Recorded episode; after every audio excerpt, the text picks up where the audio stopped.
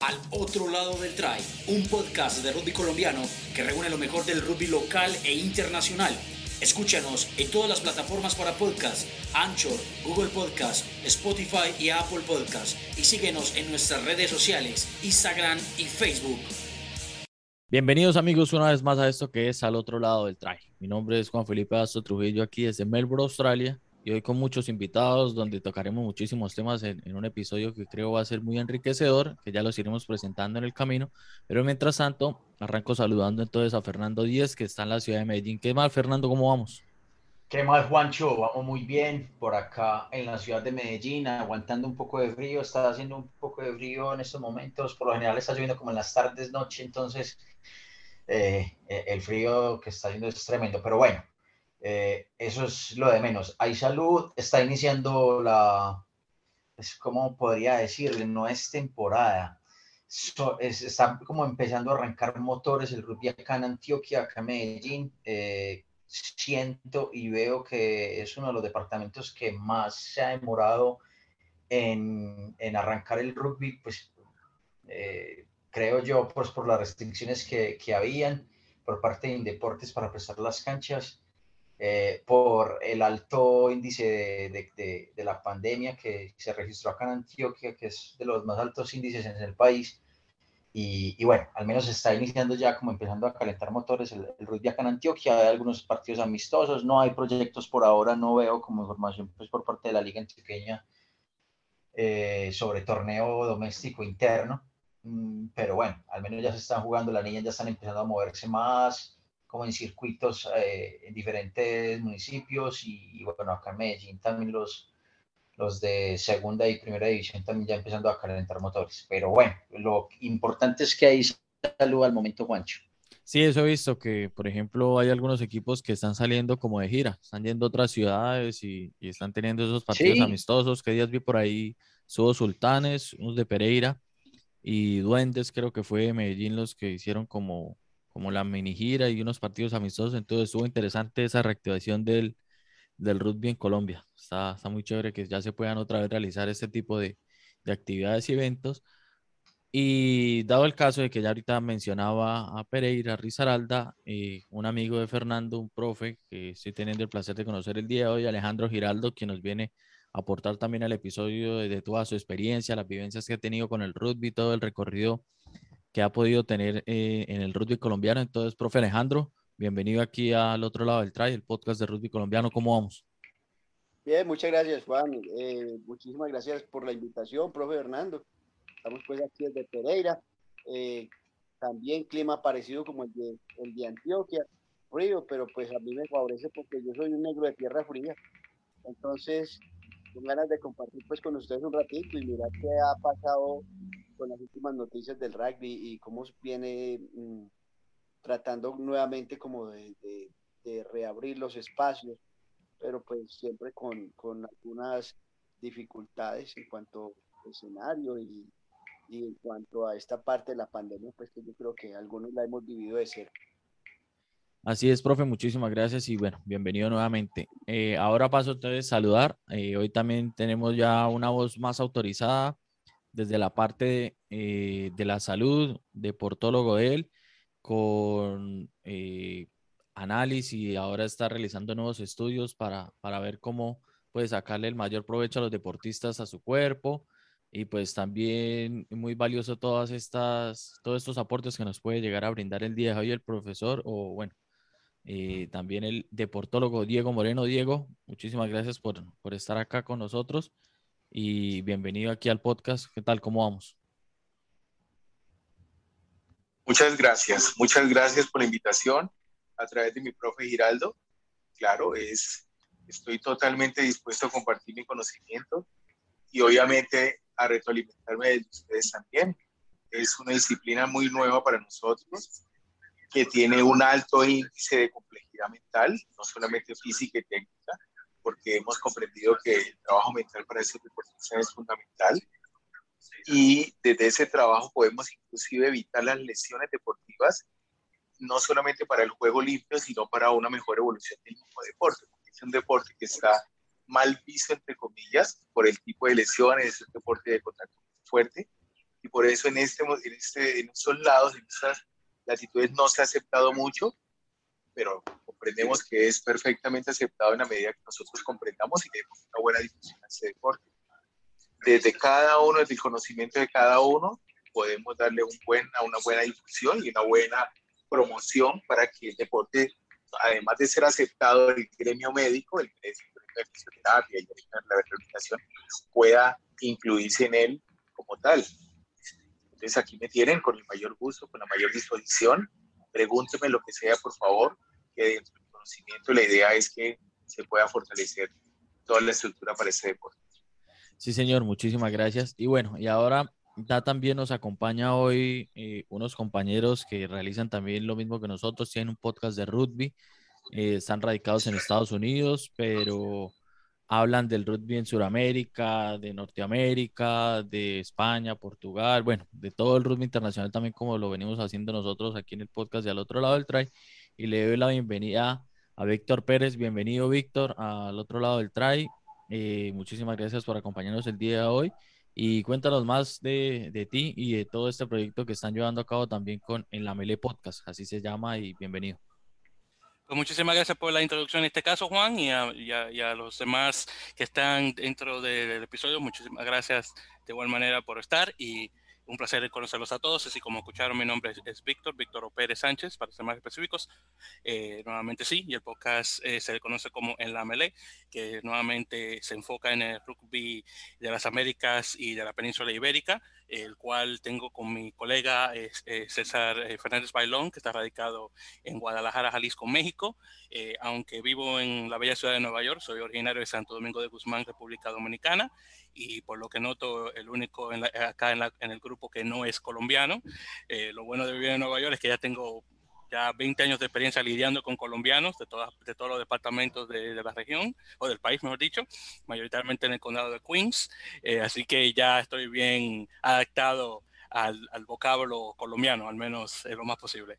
Sí, sí, sí, suele ser a veces un poco confuso porque dependiendo del país o la región, pues se, se utilizan diferentes términos, pero bueno, a la final todos terminamos, por ejemplo, en este caso, coincidiendo en el mismo tema y, en la misma cuestión que es hablar de rugby. Víctor, ¿cómo empezó el proyecto en la Mele Podcast? ¿Cómo fue la idea y qué los motivó para comenzar a hablar más de rugby, empezar a, a compartirlo y desde cuándo están?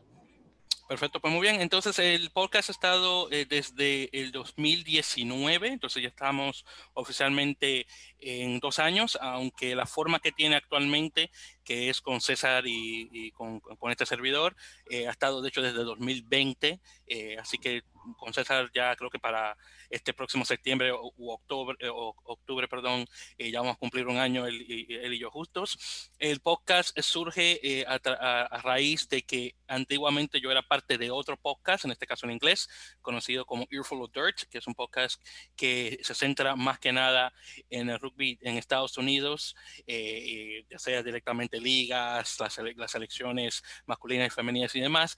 desafortunadamente habíamos demasiado de nosotros en el grupo y, y bueno, la, eh, se hacían bastante largos los episodios y obviamente eh, cuando, hay, eh, cuando hay muchos cocineros en la, en la cocina, desafortunadamente a veces la comida no sale muy buena.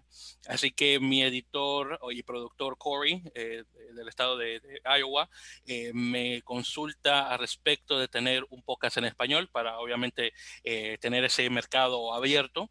Eh, yo digo, perfecto, no hay ningún problema y además que más que todo este, yo tendré control casi total de, de, la producción, así que en ese caso eh, comencé originalmente con eh, un paisano dominicano de, de nombre Rafael Delgadillo, que le mando un grato saludo, eh, caballero que está haciendo actualmente un doctorado en estudios latinos en la Universidad de California Santa Clara, eh, y, pero desafortunadamente con un doctorado, como se pueden imaginar, eso le toma mucho tiempo, así que eh, decidió desafortunadamente retirarse pero lo bueno fue que, por cierto punto, bueno, lo bueno en cierto punto es que caí eh, con César, que tiene eh, mucha más experiencia, honestamente, en el rugby que, que Rafael y yo, y nos sirve como analista en, en lo que ocurre en relación a lo que conversamos en el podcast, que como mencioné se enfoca directamente eh, en el rugby alrededor de las Américas y la península.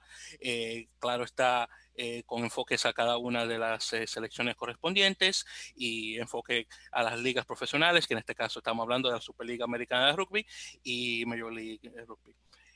y sí, esa es más o menos la, corta historia de la melee.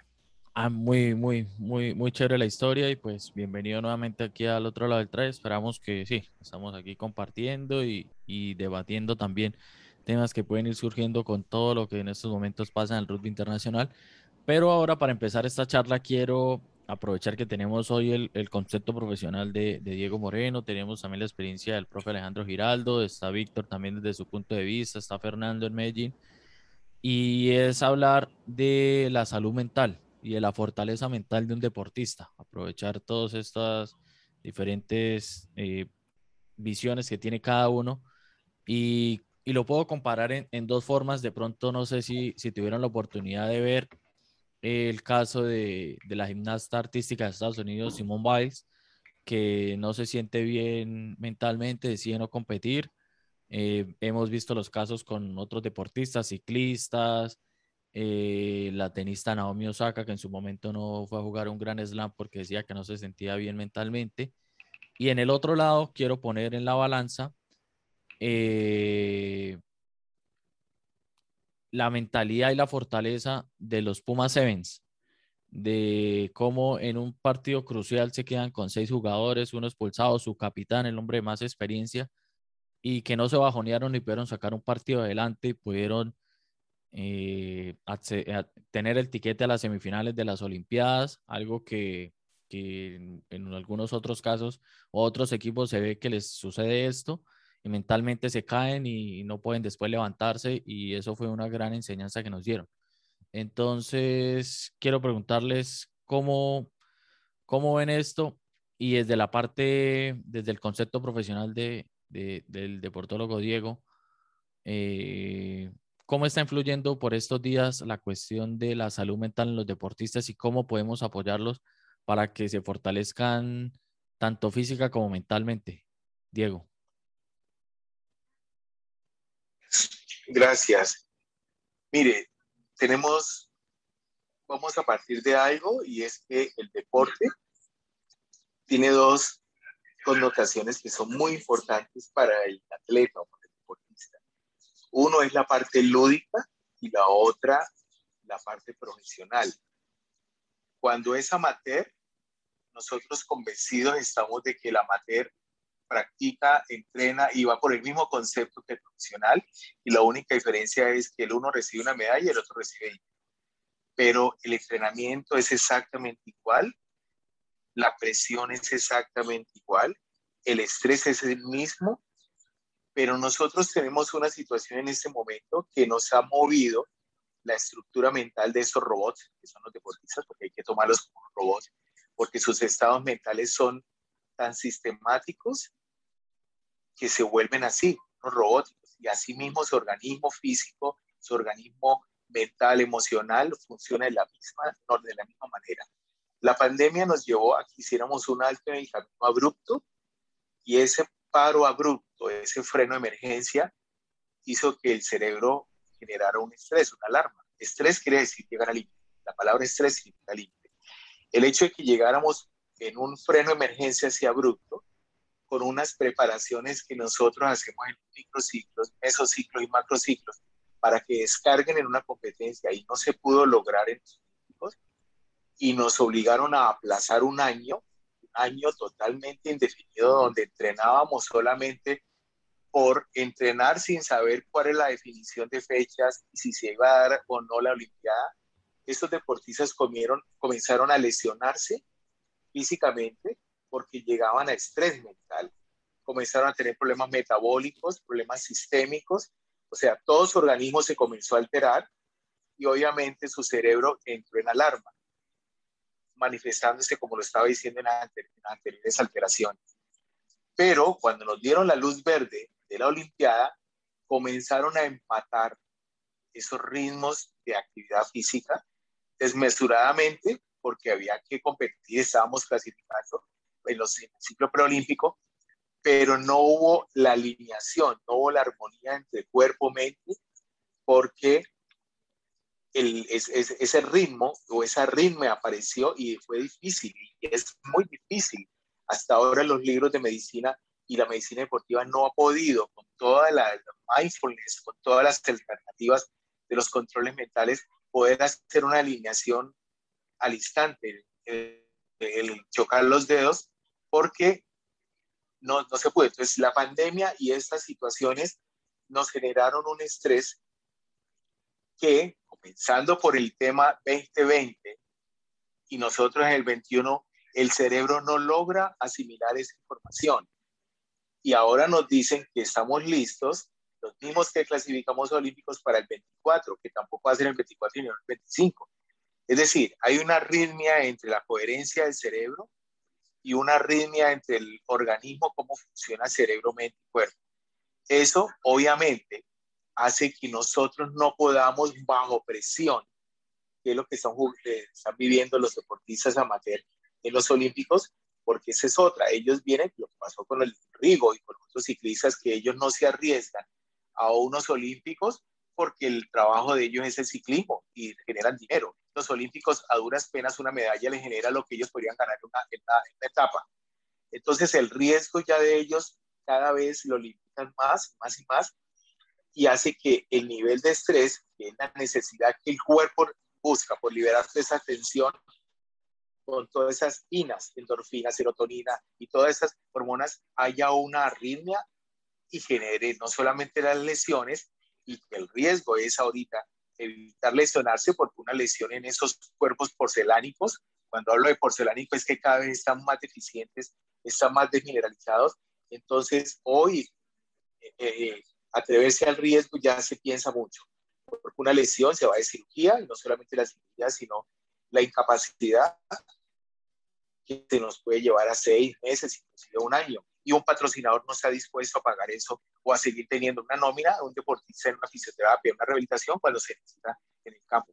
Entonces, lo que se está viviendo en este momento por el tema de, de la pandemia y toda esa riña es eso, esos descontroles mentales que no se pueden manejar de ninguna forma, por más durísimo que sea un coach mental, por más de que se tengan alternativas como la hipnosis, como la PNL, la, el coaching deportivo inclusive, no se logra porque la presión que hay en este momento, que se estaba cuestionando en los Olímpicos, que si era falta de público o por público, el público también genera una motivación en dado. Ya hemos visto la Ibarben cómo agita sus brazos invitando al público para que participe. Usain Bolt hace lo mismo. Entonces, en ese momento de silencios, ese ruido mental que aparece naturalmente, pues genera un caos. Y ese, ese parloteo mental que el deportista tiene, pues lo invita simplemente a que pare, a que pare porque no logra tener esa coherencia entre la planificación mental a la carrera que se tuvo, la planificación técnica y la espera que tiene del público y del país.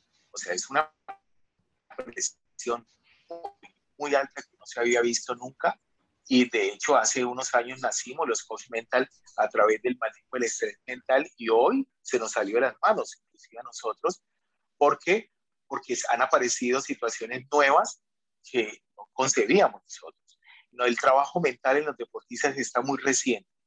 Entonces nosotros venimos con unos patrones, con unas plantillas, inclusive en los, en los congresos médicos, en, las, en los blogs, o sea, la interacción que tenemos, a ver cómo está trabajando cada uno cómo involucramos el psiquiatra, el psicólogo, todos esos terapeutas mentales y en ese momento se nos salió las manos y afortunadamente esa niña dice alto, alto, alto, porque ella es la representante de muchos deportistas que no fueron olímpicos por problemas políticos, por problemas de ya sabemos cómo van los deportistas, unos que están haciendo unos caminos de cuatro años y a último momento les dicen no porque por cada deportista que no va, entonces van cinco patos, lo que llamamos aquí en Colombia, y resulta que tampoco pudieron ir ellos.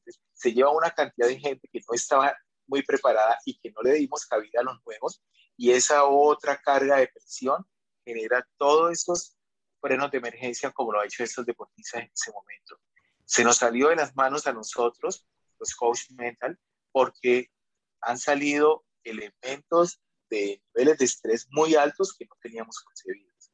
Afortunadamente esa niña dice paro en representación a muchos, pero que muchos en ese momento, por ejemplo el CrossFit, que venía con un nivel muy alto de trabajo, tuvieron que parar porque los box no, no, no salieron, no, pudieron abrir sus puertas y hoy en día se está viendo todos esos problemas metabólicos.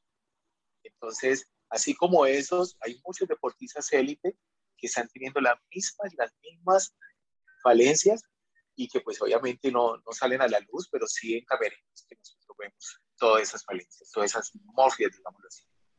Podríamos decir entonces, profe, que esos olímpicos son los que más deficientes pueden ser en cuestiones de salud mental en los deportistas de alto rendimiento. Y, y, bueno, no sé, sería mi opinión. Y en el, en el caso del rugby, eh, podría ser la condición socioeconómica y eh, del contexto argentino un factor clave para que ellos de pronto hayan superado los obstáculos frente a equipos tan, tan abismales eh, en rendimiento como es, eh, como es ganarle a, Gran Bretaña.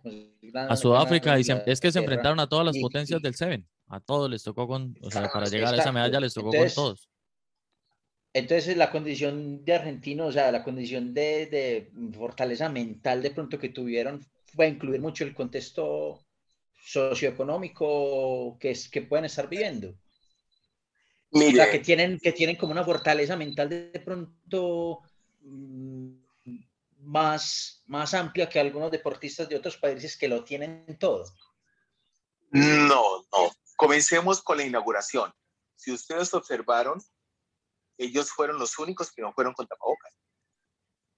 ese estado de subversión, digámoslo así, de un alto a una domesticación que se viene haciendo con ese tipo de, de, elementos de, sociales, el hecho que ellos hayan sido subversivos, entre comillas, cuando hablo de subversivos, que van, no van en contra, sino que van muy fortalecidos como ellos, saltando, que no tuvieron el distanciamiento, o sea, saltando en grupo, que inclusive el comentarista dijo que ojalá no los vayan a sancionar. Su delegado hizo una alusión de que no podían haber sido, eh, que, evitáramos la, la, o que evitaran la sanción, y fueron muchos de ellos que tampoco fueron vacunados, aluciendo que, haciendo alusión de que la vacuna era como un derecho, así como el, el, de la religión, religión. O sea, de alguna forma esa subversión hace que ellos sigan compactos, sigan unidos y muy fortalecidos con su trabajo mental que vienen haciendo. A mí me llama la atención no solamente lo que están haciendo, lo que están logrando, sino el post. ¿Qué va a pasar ahora que viene la descarga? Recuerden que en unos olímpicos viene una descarga emocional, energética, en todo sistema, y ese post no sabemos cómo se van a desencadenar en ellos. Pueden hacer catarsis mentales, catarsis emocionales. No sabemos si el conseguir una medalla a donde los lleve, el no conseguirla a donde los lleve. Todos esos juegos atípicos que estamos viviendo hoy son para estudio y observación a qué, cuál es el comportamiento que van a tener los deportistas, no solamente de élite, sino los amateurs, porque a todo el mundo le pasó lo mismo. Recuerden ahorita en la pandemia todo el mundo comenzó a buscar gimnasios portátiles, máquinas para llevarla a sus casas y de un momento a otro pararon porque faltaba lo más importante, el entrenador. Pero ellos en su inercia querían seguir haciendo actividad. Eso desencadena estrés, desencadena catarsis. Entonces lo que está pasando con Argentina es de observación.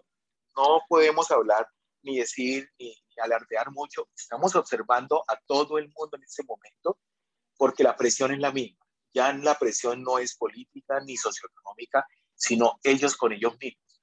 ¿sí? Ya la observación, la presión de un gobierno ya no aparece ahí. Nada más como dejan entrar a Rusia en ese momento, cuando Rusia ha estado castigada por, por el tema de doping, y no solamente los países,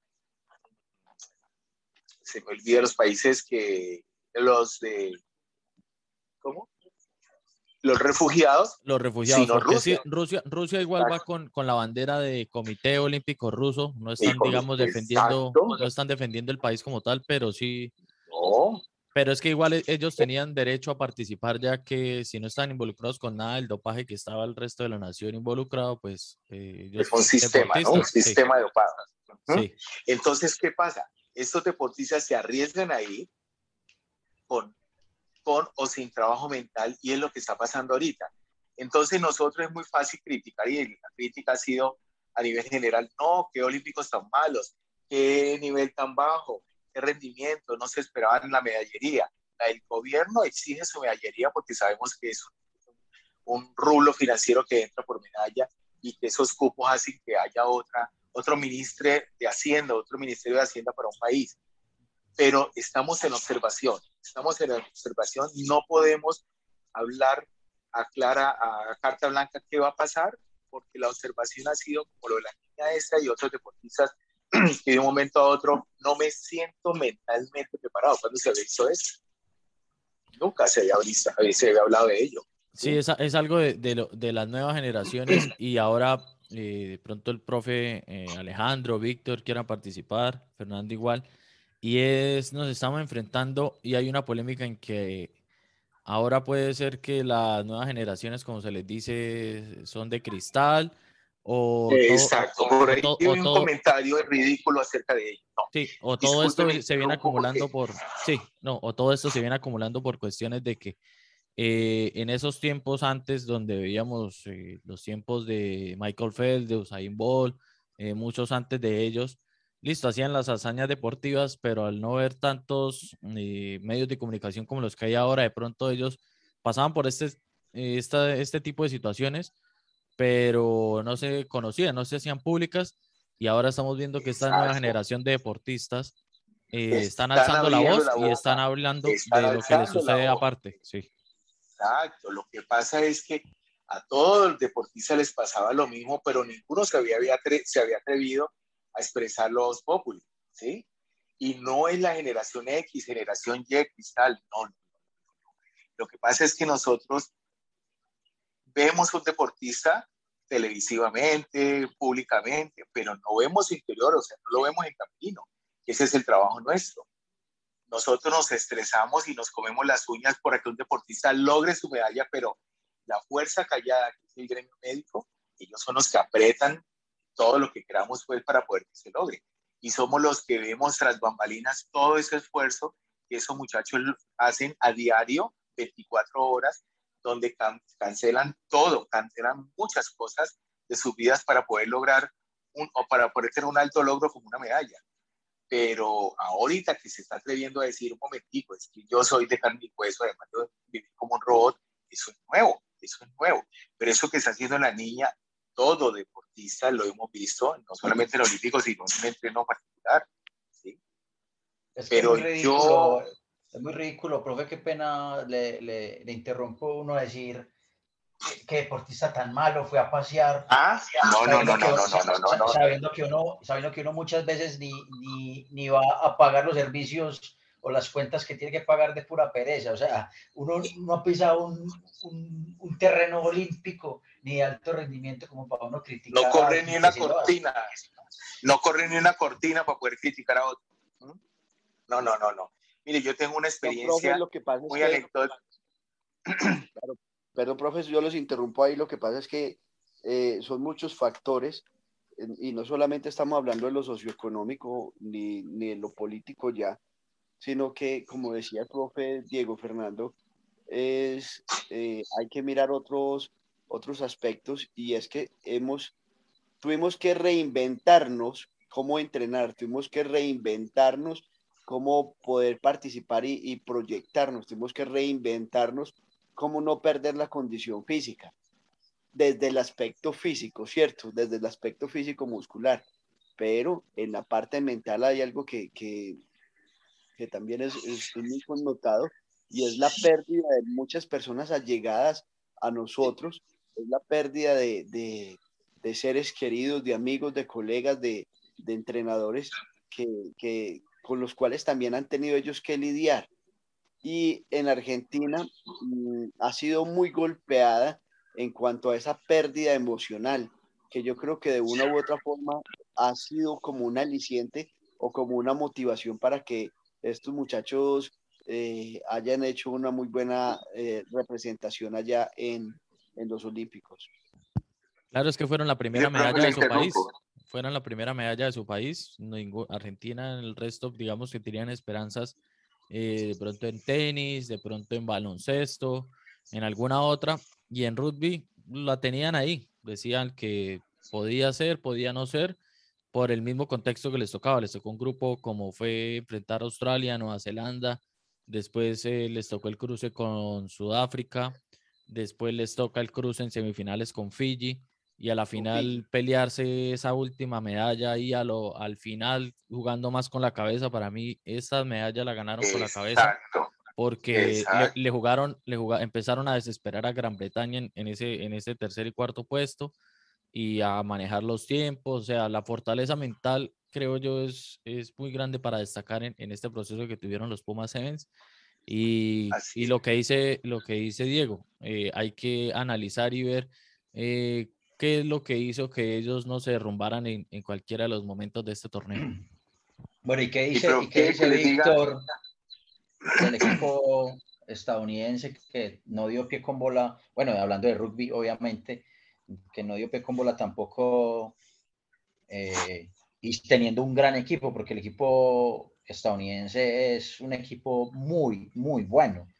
¿Qué, qué, qué piensa ahí, Víctor? Víctor creo que, que, salió un momento y dijo que ya volvía, pero sí, ahorita le hacemos esa pregunta de cómo volvió al, ah, al, equipo de Estados Unidos, pero mientras tanto, eh, Diego, ¿tenía algo más para aportarnos? Sí, sí, dale, dale. Sí, póngale cuidado que nosotros no permitimos a toda costa evitamos, evitamos las motivaciones negativas para lograr algo. Y en ese momento lo que decía el profe Giraldo, la motivación son las pérdidas. En honor a la pérdida de Julano, en, en honor al duelo de Julano, vamos a ganar. O sea, sacan unas adrenalinas, sacan unas oxitocinas de donde no sabemos de dónde las y esa motivación mental es con base al dolor, es con base al sufrimiento, con base a la pérdida. Eso es lo que uno como coach mental lo debe evitar. Y en ese momento se volvió, pandemia y por todas las muertes del profe, una motivación para lograr una medalla. Se, volvió se, podría, decir que se motivación es mala. por supuesto, no es mala. Hay que evitarla porque esa motivación es por honor. Eso, eso el, el cerebro entra en un estado teta, que se llama así, y comienza a trabajarse en automático y no se tiene el control, porque la motivación del dolor, la motivación de honor, motivación de sufrimiento es una motivación donde el cuerpo saca unas reservas que no sabemos de dónde salen y se logra, pero eso tiene un costo. El costo es sostenerse. Es que, como yo siempre les he dicho, ser campeón es fácil, sosténgase. Entonces ellos han sostenido que más adelante no van a haber este tipo, este tipo de motivaciones y no van a poder sostenerlo. ¿sí? Entonces, esa reinvención que se ha hecho. Mire, nosotros teníamos deportistas aquí que a diario estaban subiendo gramos, dos gramos, una libra, un kilo por estar quietos y la propuesta ya no era ni siquiera siéntase a meditar, sino pegue un grito desde el balcón para poder que libere tensión. ¿Sí? Entonces, el adaptarse a entrenar en un balcón, en un espacio chiquito, eso generó una cantidad de caos. Y no solamente eso, sino la noticia Julio Julano, lo que dice el profe Giraldo. Entonces, esas motivaciones voy por dolor, por honor, esa no es positiva, nada es positiva porque el cerebro no conoce eso. O sea, se vuelve una motivación por miedo. el miedo nos permite salir corriendo, congelarnos, hacernos el muerto. Entonces, esta motivación por miedo, acompañada de un honor, es un estímulo que no se puede sostener a largo rato. ¿sí? Entonces, vuelvo y les digo, la invitación a que sigamos observando qué está pasando, pero es totalmente injusto, si a eso nos vamos, esa palabra bien mal, manejada, que podamos criticar unos juegos en este momento cuando no sabe de dónde salieron ¿sí? Y cómo fue que entrenar. Así es. Y, y bueno, ya que volvió Víctor, y, y quiero eh, también preguntarle a él que el rugby en Estados Unidos, el que está radicado allí, tiene más conocimiento, eh, ha, ha, venido eh, mejorando pues de, de, manera rápida, creo yo, porque se le ha invertido de la parte económica. Ya tienen su propia liga profesional donde están llevando muy parecido al, modelo MLS de fútbol, que están llevando jugadores que fueron internacionales con sus selecciones, con mucho recorrido, pero el fuerte últimamente había sido el, el Seven, que estaban, por ejemplo, adaptaron los velocistas como Perry Baker, a Carly Niles, a, a, esta modalidad donde eh, saben explotar su velocidad, encontrar los espacios y llegaban también como uno de los favoritos a, este certamen, a estos Juegos Olímpicos. Eh, pero se les vio por momentos frustrados, no sé si también la cuestión de lo que hablamos ahorita comparándolo con los Pumas Seven, de la, de la capacidad mental en cuanto a que los Pumas Seven, digamos, la preparación fue un poco diferente, les tocó, si lo vemos a, a gran escala, les tocó un poco más sufrido.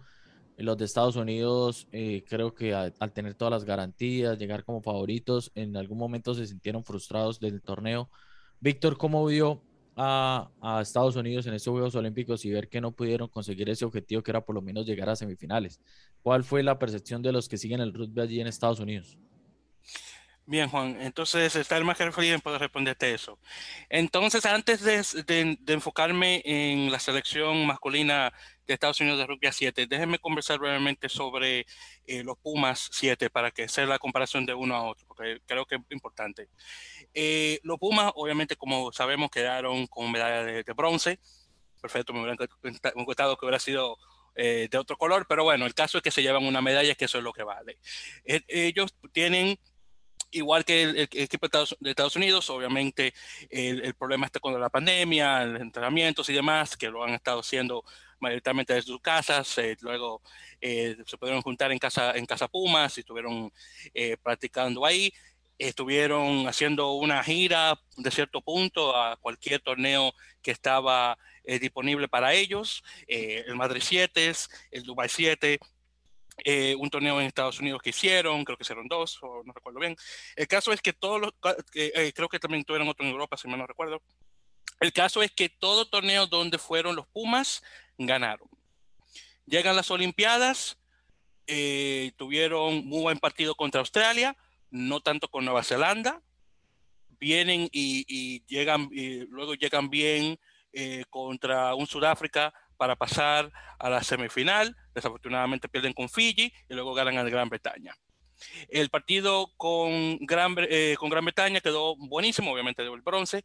El partido que tuvieron con Sudáfrica fue realmente el que marcó la pauta, eh, nuevamente con seis eh, en el campo. Gastón Rebol con tarjeta roja, no pudo obviamente participar en el resto del torneo eh, con, con, otras lesiones y aún así pudieron perseverar y poder ganar para nuevamente poder ganarle a Gran Bretaña y tener una medalla de bronce. Ahora con eso, con eso dicho y ahora dando la vuelta y hablando sobre Estados Unidos en relación a la, a la pregunta. El equipo estadounidense honestamente tenía toda la de ganar, en mi opinión.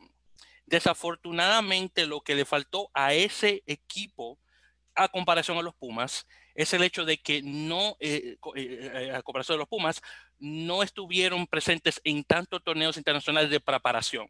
Sí, estuvieron en el partido, de, en, perdón, en el torneo de Madrid, pero los Pumas ahí pudieron, eh, le, ganaron eh, eh, relativamente fácilmente. Claro, fue con un plantel, no el primer plantel eh, estadounidense, pero aún así. Y creo que, si mal no recuerdo, llegaron, creo que, no ni llegaron ni, ni, a la final, porque creo que hasta perdieron contra Kenia. Creo que llegaron en tercer o cuarto lugar, no recuerdo bien. Entonces, el problema que tiene Estados Unidos con, eh, a comparación de Argentina es que cuando ellos van bien, va, van buenísimo. Cuando van mal, le va bastante mal, o malísimo, porque es un problema mental, creo yo. Al uno, al perder, de una vez ese equipo, al menos a mi opinión, claro, como fanático, lo estoy viendo desde afuera, ese equipo comienza a titubear. Al titubear, llega el segundo partido y si, y es un contrincante de un nivel similar o mayor al de ellos, de una vez pierden. Y luego ya al perder, ahí es una encadena y bueno, la cosa cae. Muy diferente a los, a los argentinos, que perfecto, pierden, pero mentalmente están un poco más preparados, al menos a mi opinión. Entonces, como, eh, y regresando al punto de que cómo se vio esto, yo no puedo hablar eh, por alguien más que no sea obviamente yo mismo, así que tengo que hacer esa pequeña mención, pero yo sí honestamente esperaba que iban a llegar a semifinal al menos. Un partido ganado contra Gran Bretaña 21 a 0, llegar al segundo tiempo y darle la vuelta tal que pierden 26 a 21 fue inaudito, honestamente. Claro está, tengo que también admitir que el juego de rugby a 7 es muy diferente a 15. 7 es un juego mucho más predecible, donde tú me das dos equipos, eh, en este caso internacionales, ya yo te puedo decir quién, quién ganó sin tener que ver el partido en el campo. Pero muy diferente a rugby a 7, donde eh, con, menos jugadores y obviamente con lo impredecible que es el balón al, al, al, chocar eh, con el campo, ahí fácilmente eh, puede ganar uno u otro, dependiendo, claro, de la preparación de que, tiene, que, tiene cada equipo. Obviamente son equipos de, un nivel similar eh, o uno un poco mayor que otro, ahí se nota, pero si estamos hablando, por ejemplo, una Argentina contra Corea del Sur, donde lo golearon 54 o 56 a 0, ahí puedes ver, honestamente. Una cosa que se ve mucho, por cierto, eh, aún, ojalá espero que eso cambie ya en el futuro, en el rugby femenino, donde ahí fácilmente ves muchísimos muchísimos este, marcadores que terminan en cualquier número a cero. Eh, que, bueno, sí, que eso era lo que yo comentaba al principio, que ya más o menos a este principio de, torneo ese Sevens femenino en los Olímpicos casi se sabe quiénes van a ser los semifinalistas y por dónde va la medalla. Entonces ya es un poco más desequilibrado. Pero eh, hablando más de, de, ese Estados Unidos, sí, yo tuve la oportunidad también de seguir por cuestiones de horario. Me queda muchísimo más fácil eh, seguir este torneo, ya que aquí casi parecido a el horario a Japón. Sí, una hora de diferencia, ¿verdad? Sí, una hora de diferencia. Eh, Perry Baker, que era como la esperanza de, de, Estados Unidos, no, no se dio tanto, no hizo tanto y creo que ya el, resto de equipos aprendieron cómo cerrarle los espacios y no dejarlo. Obviamente sí se voló, hizo creo que tres o cuatro trae en todo el torneo, pero no brilló en ese esplendor que todo el mundo esperaba que llegara y, y cogiera el balón y se llevara a cuatro o cinco en, una, en una carrera porque cada vez que cogía el balón ya tenía dos o tres jugadores encima y, no podía explotar. Cuando quería amagar o algo, eh, no podía salir. Pasó lo mismo con Carly Knights cuando era el relevo de, Perry Baker en los segundos tiempos. Tampoco le quedó muchísimo espacio para correr. Entonces, eh, por ese lado, creo que también Estados Unidos intentó basar su juego mucho en, en, lo que les había dado rédito en ediciones o años pasados, que era eso, eh, buscar eh, penetrar en una punta con Danny Barrett y que después abrieran el balón rápido para que el velocista desbordara. Y aprendieron a jugarle a Estados Unidos. Creo que Gran Bretaña sí, ese partido fue muy clave en cuanto a que iban ganando 21-0 jugando a la de ellos, están jugando muy bien, pero Gran Bretaña supo hacerla y, ahí también volvemos al mismo tema y es que un equipo que va perdiendo tres tries abajo eh, puede levantar la cabeza y decir, bueno, nos quedan siete minutos y podemos todavía voltear ese marcador y la fortaleza mental es donde vuelve aquí a aparecer y ver que estos equipos que se les, si se les trabaja lo físico y lo mental a la vez, pueden dar este tipo de resultados. Es algo que también eh, vi yo en cuanto a, lo que ocurrió con Estados Unidos, que, que, un partido que para mí ya lo tenía ganado en ese, en ese momento. Eh, sí, exacto. Eh, entonces, ese, eso es lo que menciono. Es, me, no me cabe en la cabeza lo, lo fácil que dejaron ganar eh, o perdón, dejaron perder un 21 eh, puntos a cero en, en, en, en los siete minutos que faltaba del partido. Es increíble. Eso, eso es lo que no me cabe en la cabeza, pero nuevamente, como regresando a mi punto original, rugby a 7 es un juego extremadamente impredecible cuando se trata de, de equipos de un nivel similar. Entonces, cuando en relación a Perry Baker, Carlin Isles específicamente, solamente quiero aclarar que Perry Baker no es un velocista. Él, es, él viene directamente de, de, de un perdón, de, de, de, un área directamente de fútbol americano. No recuerdo si él jugaba la posición de running back, pero eso es lo que me imagino que jugaba, que es muy similar a la posición de, de ala o wing eh, directamente, pero él no es un velocista. El que sí es velocista directamente es Colin Alls, que hacía eh, este, atletismo y luego de ahí hace el paso a, rugby cuando ve que el, los tiempos que él tiene en, eh, directamente en la pista no son suficientes como para llevarlo a unos Juegos Olímpicos. Él, él encuentra rugby realmente a través de un proyecto que él hizo en, en la Universidad de Ashland, en Ohio, donde él comenzó a ver eh, eh, este, videos de, rugby, le, interesó y ahí fue cuando él, envió un correo electrónico al entonces director de rugby de, de USF Rugby, de la, la Unión o Federación, eh, un caballero de nombre Nigel Melville, que creo que ahora todavía está conectado con England Rugby o con la, o la RFU, para ser más específicos, y, y él le envía un correo electrónico de regreso indicándole que va a haber una prueba en tal lugar. Él vino, armó sus maletas y se fue. Y ahí fue que comenzó la carrera de Carlin Isles. Así que realmente, él viene de un... Eh, eh, él realmente no, él, él no comenzó siendo un, jugador de rugby. Él fue un velocista que de poquito a poco se convirtió en un jugador de rugby. Y si vemos la diferencia entre Carlin Isles de 2013-2014 a Carlin Isles de ahora, es, es, como que si estuviéramos hablando de una persona completamente diferente. Un jugador que ni siquiera sabía que tenía que apoyar el balón para marcar el try. Es así. y, se, le nota todavía Carlin Isles a veces como que no sabe qué hacer si... Él todavía también... Eh, eh, sí, tengo, tengo que admitir que sí, él, yo digo, yo lo estoy defendiendo porque obviamente es mi selección, eh, pero tengo que admitir cuando las cosas están mal, que él, él honestamente, al pasar todo este, este tiempo, él todavía como que no le ha entrado el, el, el, microchip de, rugby completamente. Entonces, claro, si lo, por ejemplo, si lo ponemos a él en defensa, como era antes de cielo a la tierra, no es el mismo jugador muchísimo mejor en defensa. Y eso se vio aquí en las Olimpiadas. Pero una cosa que, ocurre con la forma que, que, trabaja el, equipo de, de, rugby 7 de Estados Unidos es que las otras selecciones ya saben el plan de juego que ellos tienen. Así como tú lo acabas de mencionar, Juan. Usar a Barry Baker, eh, usar a, a Danny Barrett para, para, meterse y cortar la línea, hacer un pase directamente, mayoritariamente a un Madison Hughes o un Martin Josefo, luego de ahí comenzar a pasar a la ala, ala, ala, se pasa directamente a un Perry Baker o al otro jugador que está al lado y ahí marcar el try. Pero ya pero ha llegado un punto que lo hacen que te hacen el truco tantas veces que ya tú sabes más o menos cómo manejarlo. Y eso es lo que, eso es lo que ha ocurrido. Y una de las formas que, por ejemplo, el Gran Bretaña usó eh, para hacer ese cambio de, de, de marcador de 21 a 0 al 26 a 21 es el hecho de que otra cosa también que han recibido eh, eh, este contrarrestar es el, el, el, el, reinicio del juego. Porque cuando Estados Unidos patea, eh, al menos durante el circuito de 7, ellos tenían creo que un 80 o 85% de retención de balón al, recomienzo del partido. Una cosa que los, las otras selecciones han comenzado a aprender a cómo contrarrestar y Gran Bretaña ah, ah, ya pudo aprender de eso, ya muchísimos años jugando contra ese equipo, y bueno, ahí podemos ver ese resultado. Pero con todo y todo, tengo que también darle su mérito a, la selección estadounidense por el hecho de que una, cuando fue los Juegos de Río 2016 quedaron en noveno lugar, ahora están terminando en sexto, así que son tres, eh, tres posiciones un poco más arriba en la tabla, así que vamos a dar su mérito a los chicos al menos por eso. Y dos, eh, tenemos que recordar que cuando Estados Unidos eh, eh, estaba, vamos a decir, vamos a poner 2013-2014, ellos e, eran un equipo de, honestamente, de descenso, que fácilmente iban a salir del circuito. Entra Mike Friday, el, el que actualmente es el entrenador del equipo, y le da la vuelta a la manzana. Y ahora están del, del nivel que están.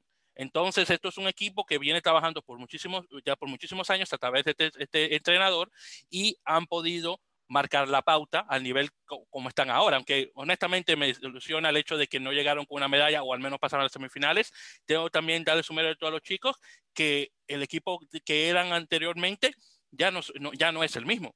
Ya, y han elevado su juego wow, a la, a la, a, la estratosfera, honestamente. Pero, pero ya se van de recambio también, porque ya Perry ya está de salida. y el capitán, como el, el, que se pone el casco, que, ¿cómo es? Nua, creo eh, que eh, es. Eh, sí, Fallout Nua. Fallout Nua también ya va de salida. sí, él no es el capitán, el capitán es Madison Hughes. Sí. ya también va a haber un recambio generacional que lo vimos ahí porque vi, vi varias caras nuevas en, en, en esta selección de, de, Estados Unidos que bueno, si siguen así como van y con esa inversión que, que le están metiendo en, en cuanto al dinero, eh, creo que no demora mucho en, que estén peleando también por una de las medallas y, pueden intentar quedar más arriba. Fernando, ¿usted cómo la vio también en, general el torneo? ¿Qué equipo lo sorprendió o, cómo, cómo, la ve por ahí en cuanto a este... No, pues a, mí el equipo que, a mí el equipo que más me sorprendió, eh, pues obviamente Argentina. Eh, yo no esperaba podio de, de Argentina.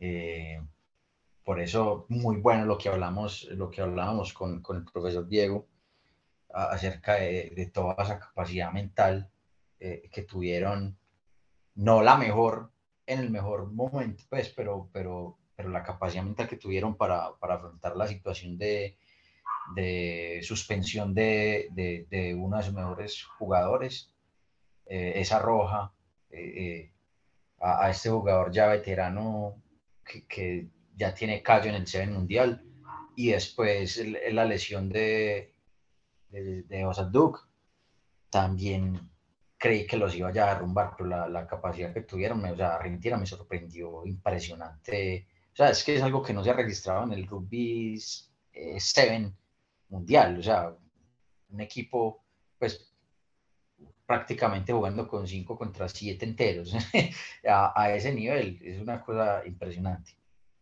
Eh, no me sorprendió Fiji, por lo que hablábamos y lo que decía también Víctor, que uno ya sabe qué países o qué selecciones eh, van, a, van a tener un rendimiento superior y, ya también, como decía Juan, eh, son selecciones que uno ya sabe que van a llegar a, a ese punto de, de, podio, de podio alto. Lo vimos con Fiji en 2016, ahora lo repiten en 2021. O sea que es, yo siempre digo que son los All Blacks del Seven, los, son los All Blacks del Seven, los, los berracos fillanos pero el que más me sorprendió sí fue, fue Argentina. Eh, un equipo que esperaba más era Australia. No sé, Australia me sorprendió también en la, cuanto la, a su bajo nivel. No, la cuestión y, es que no, eh, a la Australia sí tuvo su, su, su, cosa y es que intentaron adaptar muchos jugadores del 15 a ese 7 y a la final no pudieron convertir el chip.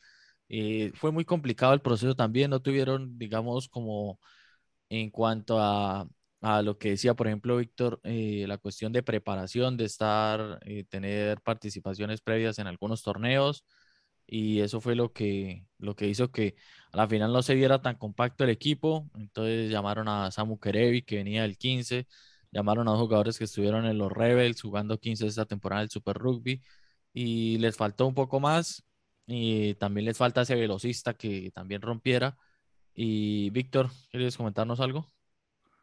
Eh, sí, exactamente. Una cosa también, y sobre Australia, de igual manera también, yo honestamente esperaba mucho más eh, de, de, los Wallabies, pero sí, como acabo de mencionar, eh, Juan, sí, comenzaron a adaptar a estos jugadores de rugby a 15 y desafortunadamente, como si fuera 2016 de nuevo, y honestamente no les, no, no les valió. Así que desafortunadamente, pero bueno, al menos el equipo de mujeres está eh, una medallista y dos, vamos a ver cómo están ahora las chicas para, para esta, e, e, esta sección. Sí, eh, es que... Un... Ah, perdón, dime, antes de comenzar. Sí, que, que cerrando ese, por ejemplo, esa, ese, ese tema que estábamos ahí hablando de cuando van los jugadores del 15 a 7, lo vimos en el mismo campeón en Fiji. Si bien Semi Radradra en el 15 es una bestia jugando de wino, jugando de centro, rompe, hace lo que sea, pero eh, lo vemos en el 7 y se le dificulta un poco más porque tiene ese chip todavía de 15 de querer ir a romper es al jugador, mandó el espacio y obviamente destacó, pero no era titular y en la suplencia como que sí, como que no, a la final pues se lesiona y no puede jugar incluso a la final, pero es complicado pasar a un jugador que lleva una toda una temporada jugando 15, adaptarlo al 7, los ritmos son diferentes y por eso no, no se ven que marquen muchísima diferencia y por ejemplo lo vimos en el 2016, caso Sonny Williams, Quade Cooper que no alcanzó, eh, los Pumas, eh, Matías Moroni, que también lo adaptaron, si bien no desentonó, pero tampoco pues destacó así como todo el mundo pensó, así que esa es otra de las cosas que, que quería aportar en cuanto a ese tema. Eh, exactamente, y también iba a mencionar a Sonny B. Williams, pero bueno, ya me quitaste la palabra de la boca. El comentario que quería hacer, regresando a lo de los Estados Unidos y, lo que mencionaste sobre lo de este cambio generacional. Eh, sí, una cosa que, que, se está viendo son una, una, varias caras nuevas en, en, el equipo, aunque todos los que estaban ahí ya lo conocía ya hace mucho. Eh, este equipo va a cambiar bastante con, ya después de, de, de estas Olimpiadas. Kerry Baker tiene 35 años, estoy más que seguro eh, que se va a retirar de la selección ya después de esto, digo yo al menos. Folau Niua, eh, Niua, perdón, de igual manera, me imagino que se va a retirar. Estos dos eh, tiene muchísimo tiempo en la selección, ambos con, eh, ya con fracturas en las piernas, que obviamente para un juego como Rugby a 7 dudo que dure mucho tiempo. Luego tenemos a Carlin Alves, que tiene creo que 31, 32 años, me imagino que tal vez quiera darle otra oportunidad, pero lo más probable no, digo yo.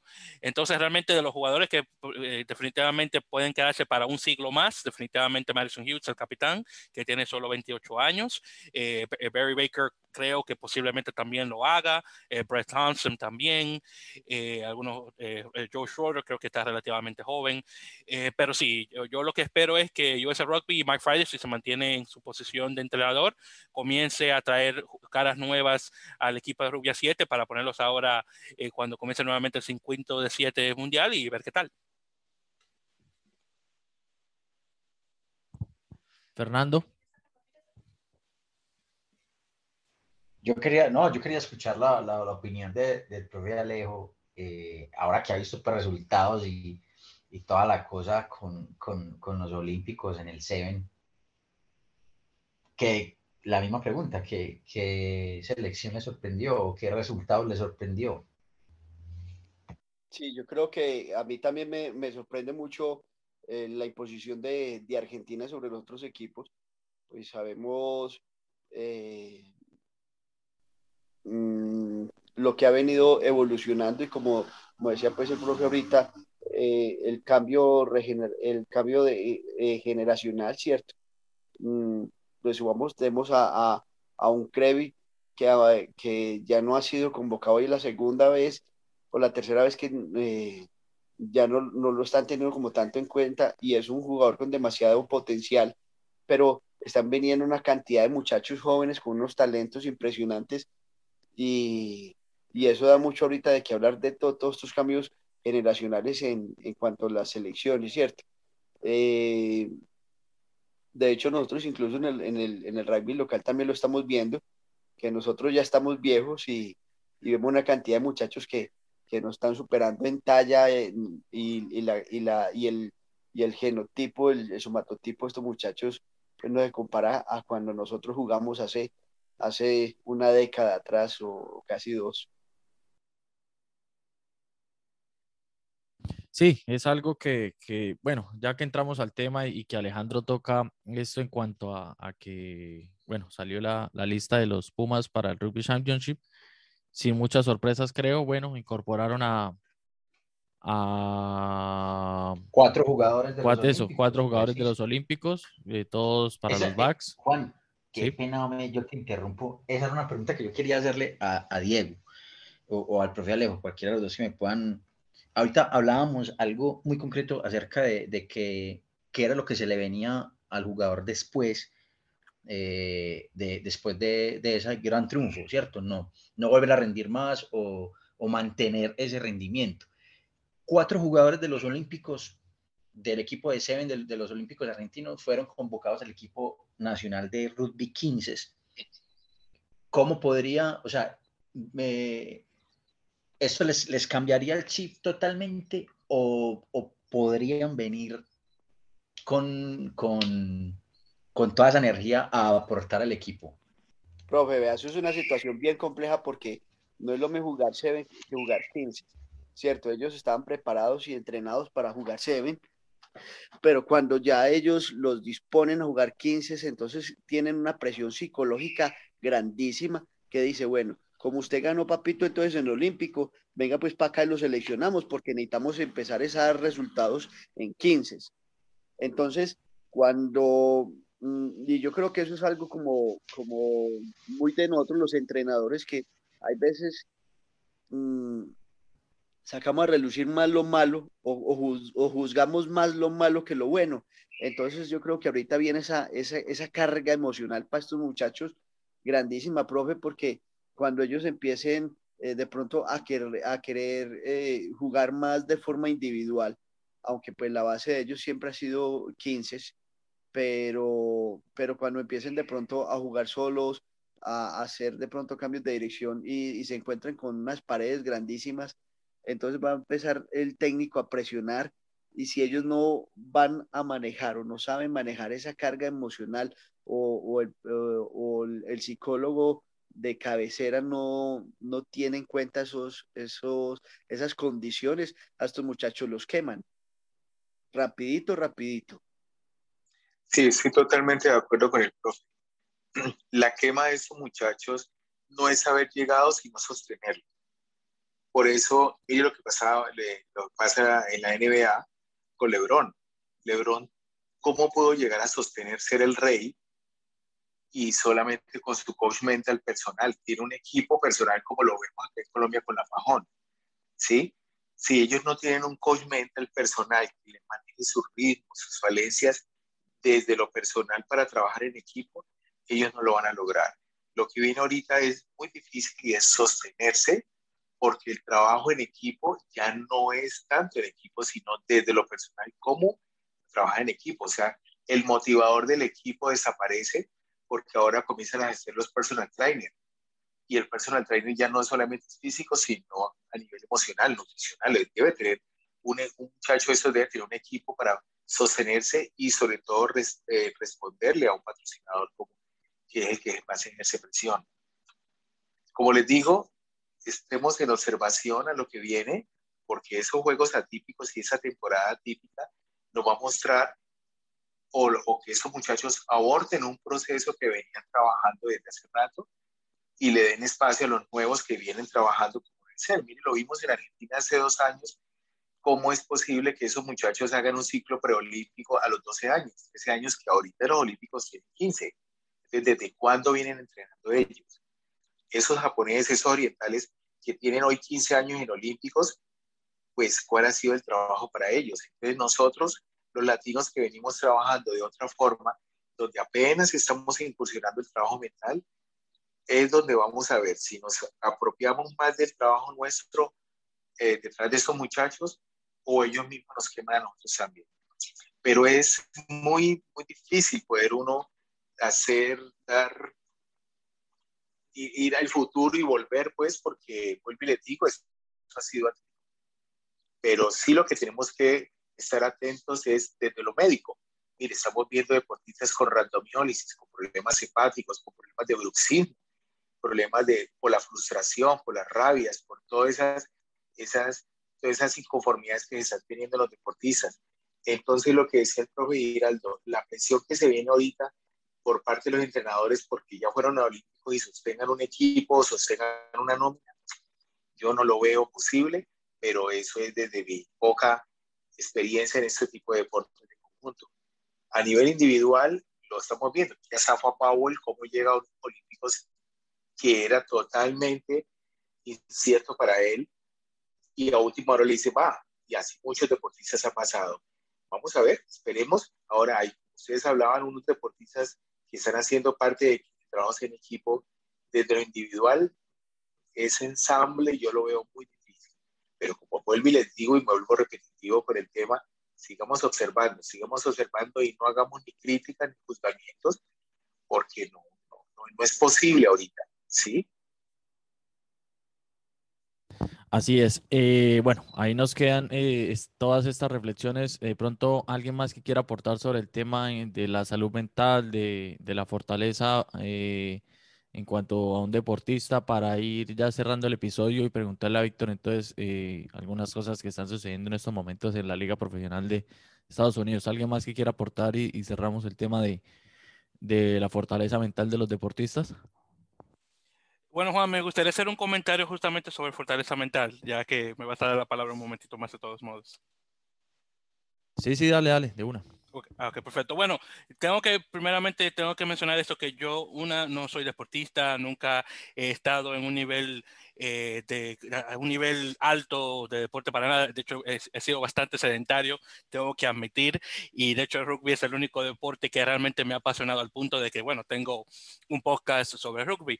Y tengo que también hacer esta aclaración, que yo nunca he estado en un campo de rugby, nunca tampoco he jugado. De hecho, aprendí de rugby a través de mi antiguo trabajo de guía turístico acá en Nueva York, donde lo aprendí trabajando directamente con personas de Reino Unido, eh, Australia y Nueva Zelanda, de vez en cuando un y de ahí fue que me comencé a, involucrar en el deporte, bueno, al punto de cómo estamos ahora. Así que quiero hacer este pequeño paréntesis antes de, antes de comenzar. Una cosa que tengo que admitir es, eh, honestamente, de un punto humano, claro está, eh, es de admirar cuando alguien, un deportista en este caso, admite sus falencias y dice, sabes qué, yo no estoy bien. Y aunque yo he trabajado por años para alcanzar esta posición, en este caso este sueño de una medalla, mi salud mental es más importante que eso. Y lo menciono justamente por la mención que se hizo anteriormente de la, de la gimnasta eh, Simone Biles. El hecho de que ella misma, eh, ella, y también tengo que admitir de igual manera, aunque no en los, Olímpicos, Naomi eh, Osaka, la chica de, tenis, que es japonesa, descendencia haitiana, que tengo que mencionarlo como buen dominicano que soy, hay que admitir que decir que tú estás mal y que mentalmente no estás preparado, en el caso de ellas preparadas como para dar el todo por el todo como has hecho anteriormente, es algo que a mirar. Así que honestamente me alegra ver eso, definitivamente me encantaría ver a, más personas que saben que están mal admitiéndolo y si tienen que salir de alguna eh, competición para mantenerse bien mentalmente y darle para la próxima, bueno, hay que hacerlo. Entonces, ese comentario que quería hacer en relación a eso. Sí, muchas gracias, Víctor. Y ahora, para ahora sí, para ir cerrando, cuéntanos más de lo que se está viendo en estos momentos la, de la MLR, la Liga Profesional de Rugby en, Estados Unidos. Eh, nosotros conocemos noticias, se ve en cada momento que las, las figuras del rugby internacional están yendo allí. Uno de los equipos finalistas tiene varios australianos que tienen eh, mucho pasado en los Wallabies. Eh, de pronto para cuando escuchen el episodio ya habrá campeón porque en cualquier momento pueden eh, llegar a este audio, pero en este momento que lo estamos grabando ya se va a jugar la final. Cuéntanos más de cómo se dio el torneo y cómo es esa final y de pronto si tienes algún favorito o algo. Sí, sí, con mucho gusto. Entonces, eh, para los que no están eh, eh, al tanto de, la liga, esta Major League Rugby, la liga ya está en su cuarto año, comenzando oficialmente en el 2017, con un total de 12 equipos divididos en, en 6 por conferencias este y oeste respectivamente. en este año la, la competición comenzó después de lo habitual, que eh, porque comenzó ya para, para, marzo, pero por cuestiones de la pandemia se extendió, obviamente. Y tengo que también darle eh, su mérito a Major League Rugby eh, por el hecho de que pudieron controlar la pandemia lo más posible y ningún partido se canceló por problemas de COVID-19. Así que eso es algo que hay, que hay que aplaudir directamente porque como para las personas que están al tanto de las noticias eh, relacionadas con el COVID-19 en Estados Unidos, se, salió de las manos en cierto momento, pero ya luego con esto de la vacunación las cosas se han controlado bastante. Así que nuevamente eh, eh, mis, mis, felicitaciones para los dirigentes de todo nivel en la Liga de Major League Rugby. Entonces, con eso dicho, la final va a quedar entre el campeón del este, que es Rugby ATL, el equipo localizado en Atlanta, un equipo que realmente no viene con ninguna estrella de, que se tenga que, que, se pueda mencionar, jugadores buenos, eh, vienen de, de, varios países, mayoritariamente mucha gente de Sudáfrica, aunque eh, también hay muchos chicos, obviamente, de Estados Unidos. Está también Bautista eh, Escurra, hermano de Felipe Escurra, que es el, el, el, medio Scrum, el medio melee de Argentina. Bautista mayoritariamente juega eh, de centro, aunque de vez en cuando se lo ponen de apertura o en, las alas, eh, como de wing. Eh, y es el único jugador latinoamericano en el equipo. Y el otro, en este caso, él es el campeón del oeste, que es los, los Guiltinis de Los Ángeles, y sí se llama Guiltinis, que es una combinación de, del apellido del, del dueño, que, que, se llama apellido Gilchrist, eh, no recuerdo ahora el, nombre de él, y la palabra Martini.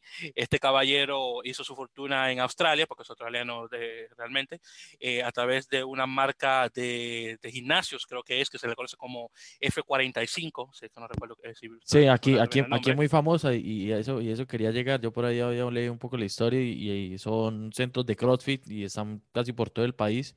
Y ya de ahí entonces empieza a comprender por qué han llegado tantos australianos al equipo. Exactamente, eso mismo, Juan. Y gracias, que eh, no sabía que hacían CrossFit, pero gracias por esa, por esa mención. De hecho, sí, ah, eh, ya me acuerdo el nombre, Adam, Adam eh, Gilchrist se llama el hombre. Entonces, él es dueño no solamente de Giltinis, pero también de Gilgronis, que es el equipo de Austin, que, que, de hecho él compró el, el equipo por, a un otro, al otro grupo que tenía control de este equipo Así que el dueño es el dueño de los dos. Y por parte de Austin quedó bastante bien porque ese equipo estaba bastante malo eh, durante, eh, a través de la antigua administración, pero luego de que Gilchrist tomó posesión del equipo, realmente han subido muchísimo de nivel. Quedaron en cuarto lugar en, la tabla del oeste, así que otros méritos que hay que darse eh, por esa parte. Pero en todo caso, esa, la final, eh, regresando a, a Giltini, sí, es un equipo que tiene un gran número de jugadores australianos, eh, dos de, los, de, las grandes estrellas. En este caso tenemos a la apertura Maqueto y al eh, el, el, ala, mayoritariamente el wing, eh, eh, este, este, caballero eh, Alan Ashley Cooper o el, el, el AAC, para ponerlo así de esta forma. Y otros jugadores también que vienen del Super Rugby. tiene unos cuantos chicos de Estados Unidos, dos que podría mencionar eh, de los grandes está eh, Ryan James, eh, que ha sido muy bueno, un chico que también juega de back. él es estadounidense de descendencia samoana a través de su madre, afroamericano por parte de su papá. El otro chico que mencionaste, pues, más que nada porque es latinoamericano, es Cristian Rodríguez, de hijos mexicanos, criado en el barrio de Hawaiian Gardens, uno de los peores barrios de, de, del área de Los Ángeles, y a través de un eh, de un programa para sacar, sacar, la adolescencia del pandillaje. Él, bueno, eh, eh, aprendió sobre rugby y ahí en adelante ha estado jugando eh, de medio scrum. Eh, eh, primero para el, la sub-20 y ahora para la mayor. Eh, así que dos jugadores buenísimos que estaban a, no hace mucho con la selección en su gira por Europa. En todo caso, eso es más o menos cómo se dividen los dos equipos. Eh, el partido se va a jugar ahora eh, en, Los Ángeles, en, el Memorial Stadium, eh, que, que, justamente apareció durante las durante dos Olimpiadas y ahora en una tercera para las Olimpiadas de Los Ángeles 2028. Así que esperando eso de igual manera. En relación a favoritos, honestamente no tengo ningunos, porque mi favorito, que es mi equipo local de Rugby United New York, desafortunadamente perdió contra Atlanta en Atlanta por un marcador de 10 a 9. por cierto, una cosa también en relación a la liga se jugaron un total de, de 18 jornadas eh, eh, de, entre liga e interliga para, para tener un total de 16 eh, partidos eh, por cada equipo y, un, y, unos cuantos, unas cuantas semanas donde tenían un, un, una semana de descanso. Así que eso fue bastante bueno para la preparación de cada uno de los equipos. Eh, pero sí, Nueva York desafortunadamente perdió, pero obviamente como soy persona de la costa este, tengo que echarle porras al equipo de Atlanta, aunque todo el mundo está diciendo que Giltinis es posible que llegue a ganar, yo espero que no, y más con un nombre tan ridículo, pero bueno, ahí veremos qué tal. Y pero, pero aquí, me... aquí, es muy famoso, aquí, aquí ya he visto varias gente que, que sigue el equipo por, por, por la influencia de que estaban estos jugadores, entonces ya he visto, sí, ya he visto camisas y buzos de Incluso Ay, con compañeros del equipo donde yo juego ya como dos o tres les he visto la camisa de, de ese equipo y, y, la mandaron a traer de Estados Unidos, la pidieron porque era la de esta temporada que yo les pregunté. Y ahora pues ya todo tiene sentido porque yo no conocía la historia de, del dueño del equipo y ahora comprendo más por qué Víctor, se han ido tantos en para el allá. Equipo... Ay, qué cosas. Por cierto, el, Juan, el equipo que le gusta a Víctor. Ay, ay, ay, perdón, por, por, juegas, Sí, perdón, y perdón por interrumpir. Eh, Juan, qué, qué, bueno que me tuviste aquí, eh, qué bueno que me traíste acá para conversar con esto, porque si no, que sabes si te llegas a enterar. Así que, que valió la pena. Eh, perdón, Fernando, decías, disculpa que te interrumpí. No, que ahorita decías, Víctor, que, que, te gusta mucho y que sos fanático del, del Rugby United New York. Ahí es donde juega César. Eh, César Giraldo. Juega un colombiano. Jugaba, creo César jugaba. Giraldo. Esta temporada no o, o ya no juega. O esta temporada no, no sé. ¿Sabes Eh, sí, algo te- de él? Sí, sí, claro, por supuesto que se de, obviamente familiar de Alejandro, me imagino, porque los dos son apellidos Giraldo. El, el apellido más colombiano que encuentro, Giraldo. Yo nunca he contado a nadie Son- que no sea de Colombia que no tenga ese apellido son- Giraldo. No sé por qué, Son primos bueno, lejanos. eso digo yo. pero si no he conocido Giraldos que no sean colombianos. Los Giraldos nos estamos tomando el mundo. Es- eso es lo que veo. Eso sí que veo directamente. Sí, también, que por cierto, hablando de Giraldos, había un famoso, para un pequeño paréntesis, un famoso com comediante colombiano-americano, también de apellido Giraldo, no recuerdo el nombre de él, que desafortunadamente falleció eh, hace unos años. eh, era uno de mis favoritos, por eso quería hacer esa pequeña mención. Pero regresando a, a Julio César, eh, sí, él estuvo jugando una temporada, la temporada pasada, 2020, con, con Rugby United New York. Él antiguamente estaba jugando para All Blue, que es uno de los dos equipos eh, amateurs con más, este, eh, más popularidad en la ciudad de Nueva York. El otro es uno que se llama New York Athletic Club o, o, NIAC, como también se le, se le conoce. En el All Blue New York está La Rota y está, no me acuerdo cómo se llama el, el otro, el otro jugador, pero entonces hay otros dos colombianos jugando ahí. Está César también, se llama César. Eso. El, él fue el gerente comercial de la federación, no me acuerdo el apellido, es Nevera, Nevera, le Eso, Nevera. Él, estuvo ahí jugando y está la rota también, entonces ahí ya también buena presencia colombiana en ese mm. All New. All Blue. All Blue New York, así es. Exactamente, mira, no me la, gracias, gracias chicos, esa no me la, esa no me la sabía. Yo estoy más al, tanto de los jugadores dominicanos que están en All Blue, que ya unos cuantos eh, que, que, antiguamente jugaron para la selección, mis amigos Fernando Jaques y uno que hay distante también tiene un poco de conexión, eh, eh, Acebo, que les mando un saludo a los dos de, igual manera. Eh, pero bueno, en todo caso, si Julio César estuvo conectado con este equipo, eh, por lo que escuché, y, tengo que nuevamente énfasis en escuché, fue por cosas de escuela que él tuvo que desafortunadamente dejar el, equipo profesional atrás, eh, porque él está enfocado en su carrera, lo cual es buenísimo. Pero eso fue lo que, eso nuevamente fue lo que escuché y la razón de por qué no estoy conectado nuevamente con el equipo.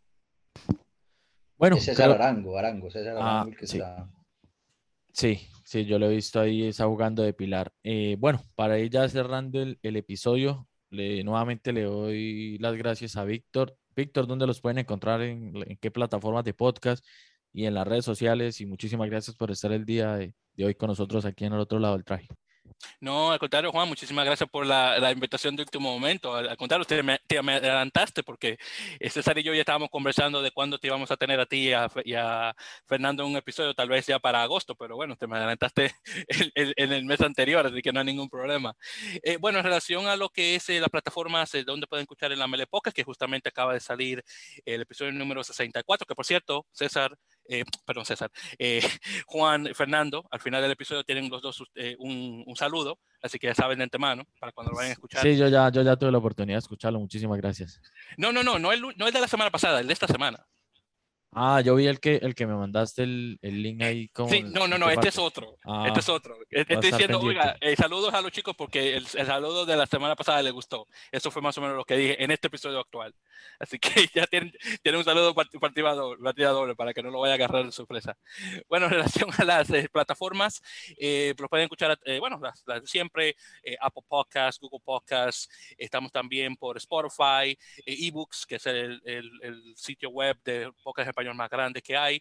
Eh, también estamos por eh, captivate.fm, que es donde se publican, y a través también de Podtail de igual manera. Así que muchas de esas, eh, como mencioné, acabamos de sacar este episodio número 64 y anteriormente un episodio de entrevistas que, con un caballero que se llama Jorge Soltero de Rugby Puerto Rico, que estuvo muy bueno y hasta ahora nuestro episodio más descargado. Así que si quieren saber un poco sobre rugby puertorriqueño, los recomiendo.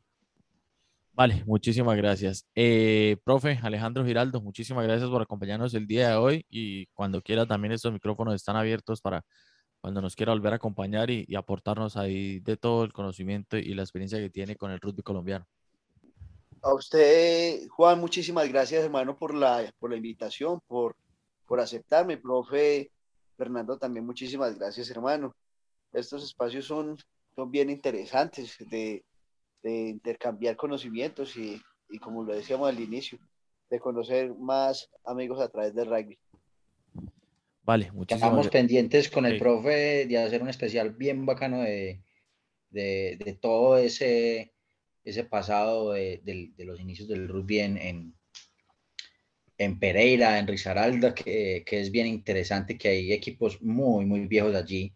Eh, en, en Risaralda, que es, quedamos pendientes con el profe de, hacer ese, ese, ese, programa también, de, de, conocer esa historia, y, y me pareció súper interesante también, Juan, que podamos hacer en algún momento algún programa con el profe Diego, claro. porque esto de la salud mental y esto de, de, de las condiciones psicológicas de los jugadores es una cosa muy, muy importante.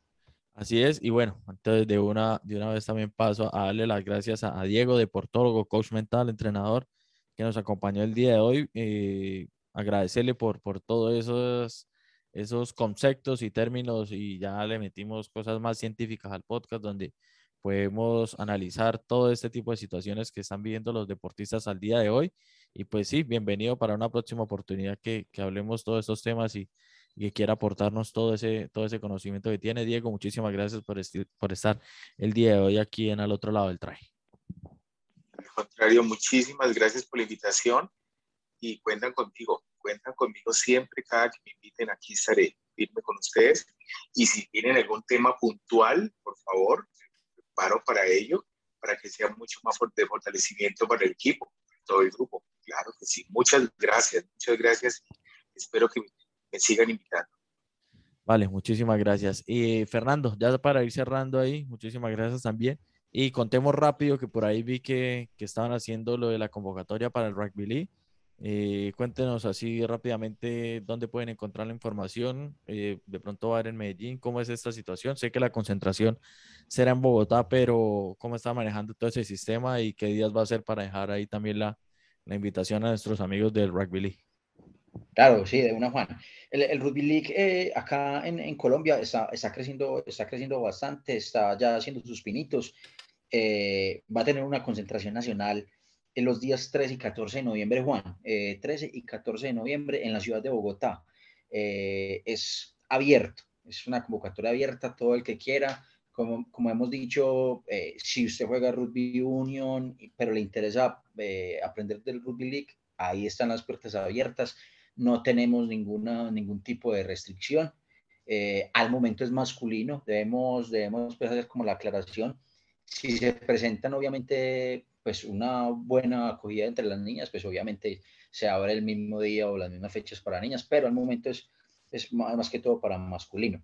Eh, Juan, en, en, nuestra página aliada Simplemente Rugby, ahí van a encontrar información y de hecho ahorita la compartimos también en nuestra página, no hay ningún problema, de las ciudades que ya cuestan, cuentan con Rugby League, que es Cali, Bogotá, Santa Marta, Valledupar, Sogamoso, Quinchilla eh, y bueno, Antioquia. Eh, estamos haciendo un, tratando de hacer eh, que crezca también o que alguien se interese pues en bastante de pronto allí en, en, en lo que es Risaralda, pero esas son las ciudades que, que tenemos en estos momentos y, y bueno, eh, las puertas están abiertas, la invitación, todo el que quiera ir por las redes de simplemente rugby o la de Colombia Rugby League también pueden comunicarse y ahí estamos pendientes. Sí, es, Víctor, quería hacer alguna aclaración también ya para ir finalizando. Sí, exactamente. Eh, primeramente, en relación a todo el rugby league que estaba mencionando Fernando, eh, me encantó, chicos, el episodio que hicieron anteriormente sobre rugby league, extremadamente interesante. Y bueno, me alegra también que se mencionó sobre Latin Heat, que es un equipo que yo vengo siguiendo ya de, después de, hace un tiempo. Aunque me enfoco más que nada en rugby a 15, rugby league realmente fue la, una de las ventanas que, que usé para entrarme al, de, de lleno al, al, al, movimiento de rugby a 13, que por cierto tengo que decir, vamos Rabbitohs, ese es mi equipo, eh, pero con eso mencionado me alegra obviamente ver que, que, ya se comienza a subir el nivel de rugby a 13 eh, en Sudamérica en general y particularmente en Colombia, y, y bueno, esperando ver qué tal eh, ya ha pasado el tiempo. Lo bueno es que los colombianos, muchos ya obviamente están radicados en Australia, como, claro, como Juan, así que Rubia 13 es bastante popular en ese país, uno, eh, bueno, el único que tiene Rubia 13 como un deporte nacional, así que esto va a ayudar mucho a Sudamérica en relación al crecimiento. Pero el, el comentario que quería hacer como, como el único extranjero en la, en la llamada es por qué ustedes los colombianos, cuando se refieren a una persona que, de cierta posición ya de poder o de conocimiento, ¿por qué a todos se dicen profe si no son profesores? Es un comentario que quería hacer. Sí, si porque, me puede responder, ¿por qué es porque, eso? No, porque a la final eh, toman eh, cursos o, o, capacitaciones para ser entrenadores de diferentes eh, equipos o, o de algún deporte o alguna cosa, entonces como por más o menos lo manejamos así porque al final vienen siendo también eh, algún tipo de educadores. Puede que no estén en una escuela como tal dando unas clases de primaria o secundaria, pero sí han adquirido alguna, eh, alguna capacitación para ser también educadores en cuanto al deporte. Entonces también se les... Eh, como, por ejemplo, por ejemplo el profe Alejo y el profe Diego son profesionales. Eso. Profesionales. Ah, bueno, ya. O sea, profesores, profesores universitarios de cátedra, ¿cierto? Eh, en mi caso, obviamente, yo no soy profesor eh, académico, sí tengo mi profesión, eh, pero de tantos años de estar en el rugby, por ejemplo, y entrenando equipos de primera, segunda, hasta, hasta niños. Entonces, eh, y tanto ocurre y tanta cosa que uno hace, uno normal, acá nos decimos entre todos profes, eh, que es como lo llaman hasta en todos los deportes, a, los, a los técnicos o las personas que han sido como técnicos en algún deporte. Bueno, entonces... perdón. Juancho, es el profe de, los podcasts. Aquí, Víctor, es como un formalismo, digámoslo de esa forma, no necesariamente tienen que ser académicos, pero yo creo que, que de una u otra forma todos somos profes cuando entregamos un, un, un, pedazo de nuestra alma, de nuestro corazón, a enseñar algo. Entonces no es profe solamente el académico, yo creo que profe es cualquier persona que pueda enseñar desde su experiencia eh, a formar mm, un buen ser humano eh, de forma integral, no solamente en la parte deportiva, sino también en la parte en la parte del ser. E, esa respuesta del profe Giraldo fue que me gustó. Muchísimas gracias, profe. Ahí, se, nota la educación, ¿sí? Por eso es el profe. Por eso es. Por eso nosotros somos Fernando y Juan y él es el profe. ahí está. Por, ah. nosotros somos los del podcast. Sí. Eh, pues, y aquí termina esta sección de enseñar, enseñándole colombiano a un dominicano. Así es. Y bueno, a todos, a todos, muchísimas gracias por llegar hasta esta parte del episodio. Esperemos que les hubiera gustado, que nos ayuden a compartir. Nos encuentran, ya saben, en todas las redes sociales, en Facebook, ya estamos en Twitter también ahí cuando comentamos los partidos, en Instagram, eh, también nos encuentran, bueno, en todas las plataformas de podcast, Spotify, Apple Podcast, Google Podcast, Anchor, donde les quede más fácil para escuchar. Y ya saben, lo pueden compartir el link del episodio por WhatsApp, por cualquiera de estas redes sociales. Y pues eh, los esperamos en un próximo episodio esto que es Al otro lado del try, podcast de rugby colombiano. Y bueno, Muchísimas gracias a todos los que nos estuvieron acompañando el día de hoy aquí eh, como panelistas o, comentaristas de este episodio y hasta una próxima ocasión en Al otro lado del try. Al otro lado del try, un podcast de rugby colombiano que reúne lo mejor del rugby local e internacional. Escúchanos en todas las plataformas para podcast, Anchor, Google Podcast, Spotify y Apple Podcast. Y síguenos en nuestras redes sociales, Instagram y Facebook.